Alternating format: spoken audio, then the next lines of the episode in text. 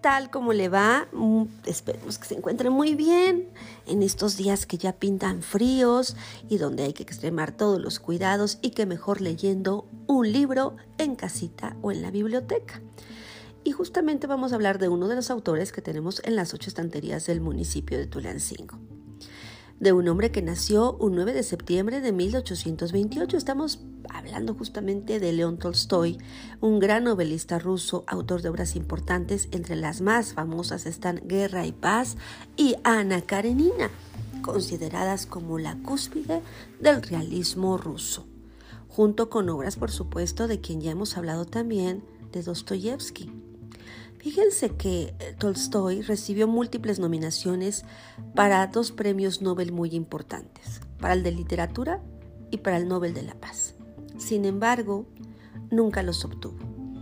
Las obras completas de Tolstoy fueron publicadas eh, durante tres décadas, de 1928 a 1958. Y se trata de 90 tomos.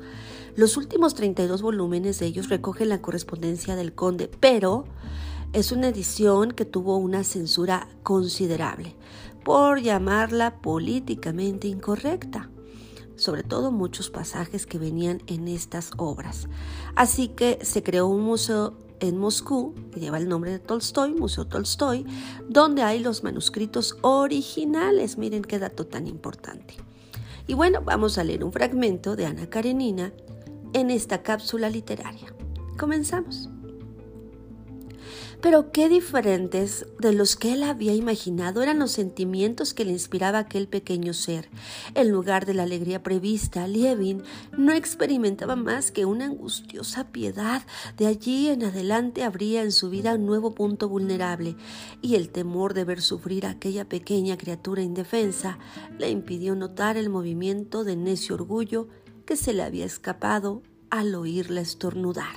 Entonces Lievin comprendió claramente por primera vez lo que no había podido captar bien después de la bendición nupcial, que el límite que le separaba era intangible y que nunca podría saber dónde comenzaba y dónde terminaba su propia personalidad. Aquella riña le produjo un doloroso sentimiento de decisión interior. A punto de ofuscarse, comprendió enseguida que Kitty no podía ofenderle de ninguna manera, desde el momento que ella formaba parte de su propio yo. Qué bonito.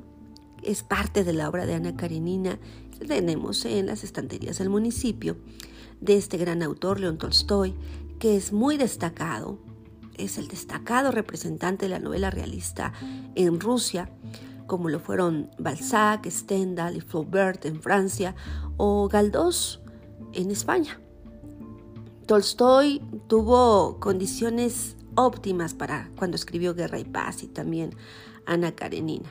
Eh, siempre estuvo muy motivado, estuvo construyendo estas grandes obras literarias que por supuesto fueron publicadas, fueron famosas y que pese a muchos años siguen siendo del gusto del público.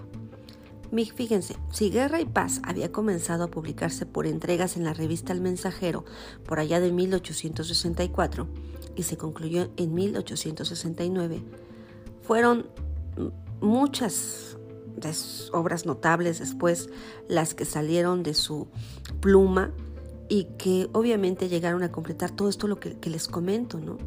90 libros, 90 tomos, y que de los, los últimos 32 pues lamentablemente tuvieron censura, pero que como ya les comentaba, los manuscritos originales están en un museo allá en Moscú. Así que bueno, pues grande la obra de León Tolstoy y que por supuesto no es la única, hoy nada más le citamos dos, pero tiene más, como La muerte de Iván Ilich, también tenemos la de mm, la sonata Kreutzer, entre otras muchas producciones que escribió el gran autor ruso León Tolstoy y que usted puede encontrar parte de sus libros en las ocho bibliotecas de Tulancingo donde hacemos fomento a la lectura.